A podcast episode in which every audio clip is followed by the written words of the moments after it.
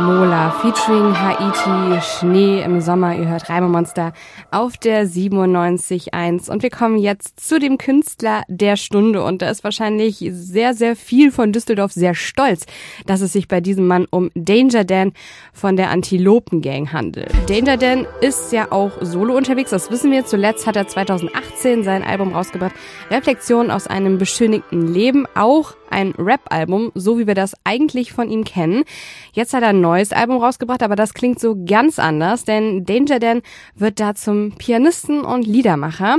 Und wie das alles kam, das hat er mir im Interview verraten. Die allermeisten, die dir schon mal zugehört haben, haben vielleicht vermutet, dass es irgendwann kommt, weil du ja sehr, sehr häufig von der Band Groundation sprichst und, und von den ganzen Instrumenten und von der Orgel und vielleicht spätestens letztes Jahr, es ist ja fast ein Jahr her, als wir uns im ersten Lockdown befunden haben und du das Ganze in Nudeln und Klopapier zusammengefasst hast, da konnten vielleicht noch mehr an, dass vielleicht irgendwas mit Klavier kommt. Wie ist es denn da tatsächlich jetzt zustande gekommen, dass du gesagt hast, ich setze mich ans Klavier? Das war gar keine so richtig bewusste Entscheidung, muss ich sagen. Also das stimmt. Wer mich aufmerksam beobachtet hat, der weiß, dass ich immer mal wieder Klavier gespielt habe, auch auf Antilopen-Gang-Konzerten immer ein Klavier dabei hatte und mal Klavierlieder gespielt habe und auch in den letzten Jahren immer wieder so einzelne Lieder veröffentlicht habe. Das äh, Nudeln und Klopapier, das du angesprochen hast, oder davor hatte ich mal ein Lied gemacht, das hieß Meine Haare. Da habe ich gegen meine Fans äh, geschossen, die sich immer beschwert haben, dass ich zum Friseur gegangen bin und mir die Haare abgeschnitten habe. ähm, und ich glaube, ich wollte auch schon immer gerne ein Repertoire an Klavierliedern haben, die ich so vortragen kann im richtigen Moment. Aber ich wollte mir nie die Zeit nehmen, das auch wirklich zu machen, denn das Problem beim Klavierspielen ist, dass man ganz viel üben muss. Und ich hasse Klavierüben. Und eigentlich ist es so, wenn ich Klavier gespielt habe, dann habe ich immer so dieselben paar Lieder gespielt, äh, die ich schon konnte und das hat mir völlig ausgereicht. Und das war einfach sehr viel. Also ich wusste, wenn ich das mal machen will, ist es einfach sau viel Arbeit. Und die, die Zeit dafür wollte ich mir nie nehmen.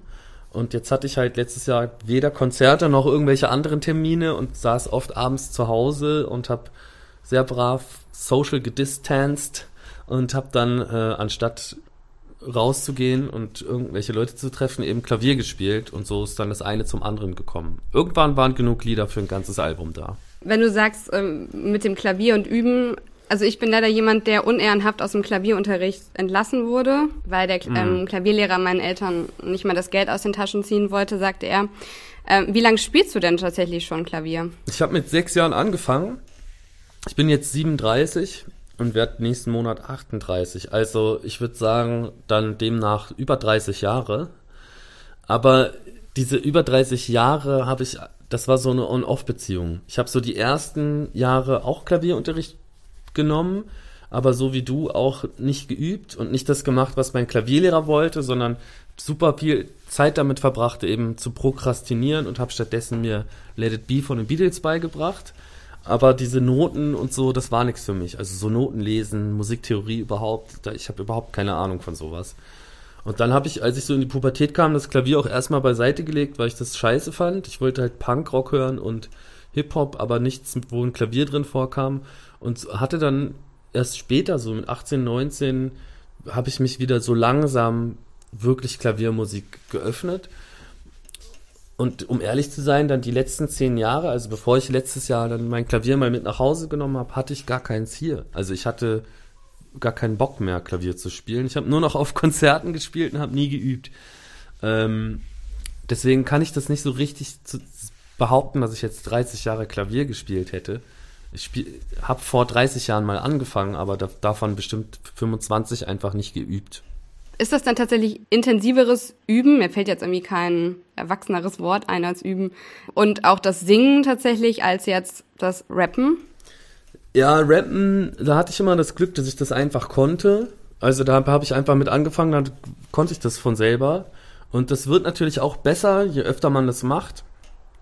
Und gerade so durch ganz viele Live-Konzerte äh, hat sich auch so Technik und so ein bisschen verbessert.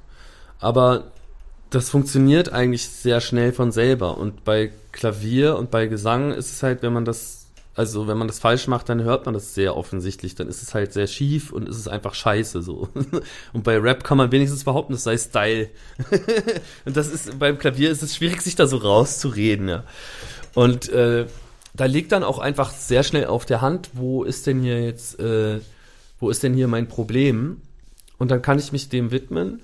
Also dann ist es meistens irgendwie die linke Hand, die eine Begleitung spielen soll, die, die diametral zu der rechten Hand aber läuft. Das ist einfach nur eine Frage von Routine.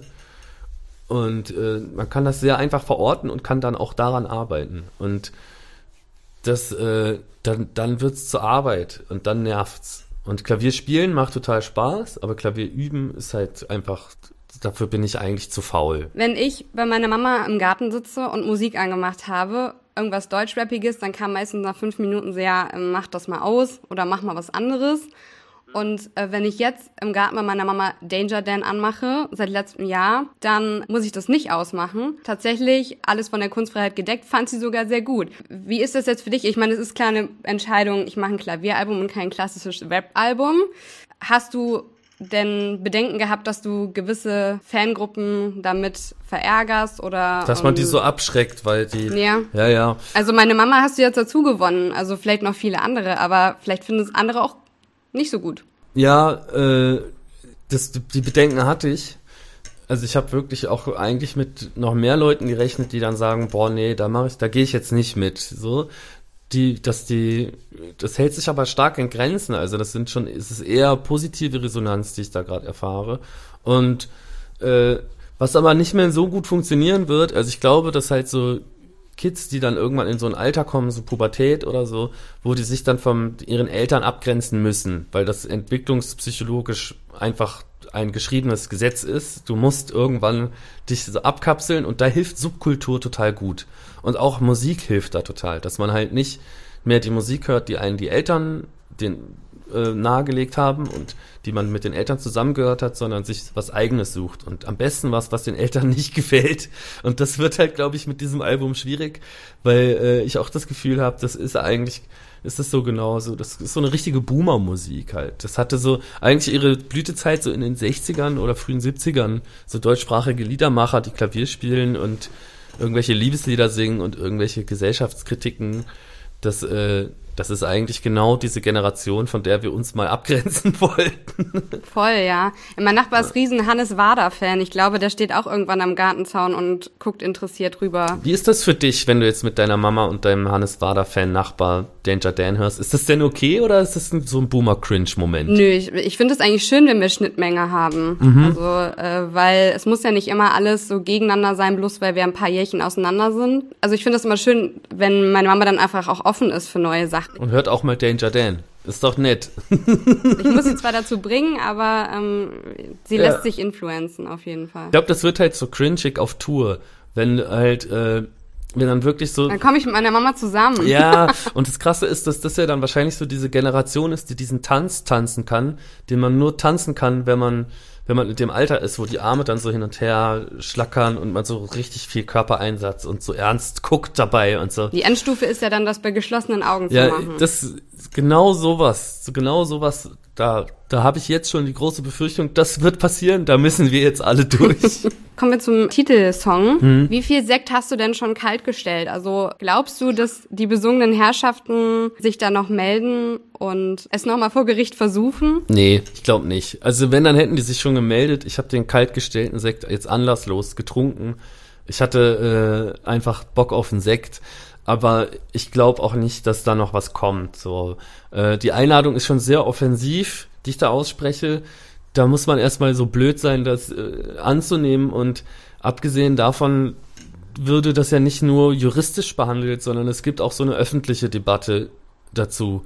Und da zeichnet sich jetzt schon ab, dass die, dass ich die halt nicht verlieren könnte. Und das wissen so diese angesprochenen Personen in dem Lied natürlich auch und deswegen wird da auch nichts, also glaube ich nicht, dass die so blöd sind, da jetzt äh, äh, den Federhandschuh zu werfen. Du hast ja die Anzahl der besungenen Herrschaften begrenzt, mhm. aber bei mir beim Hören sind noch viele weitere Köpfe und Personen aufgeploppt, die vielleicht so ein so ein Reim in so einem Song verdient hätten. Wären da vielleicht auch noch mehr Strophen möglich? Oder wenn das gut geht, vielleicht machst du noch so eine Extended Version davon? Ja, das Ding ist, also da hast du völlig recht, dass so die Namen in dem Lied sehr austauschbar sind. Und ich glaube auch die Problematik, die ich anspreche, sich nicht an so Einzelpersonen irgendwie auflädt. Also da hätte jetzt anstatt Gauland auch Beatrice von Storch oder Björn Höcke, Bernd Höcke genannt werden können.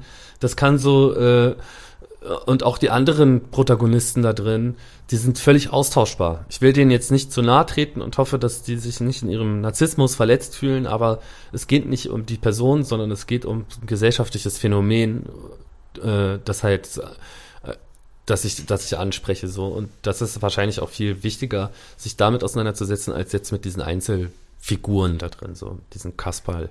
Kasperle-Theater da. Soweit bis hierhin mit Danger Dan. Wir haben uns auch noch ein wenig weiter unterhalten. Jetzt gibt's aber erstmal den besagten und besprochenen Track und Titelsong des neuen Danger Dan Albums auf die Ohren. Das ist alles von der Kunstfreiheit gedeckt.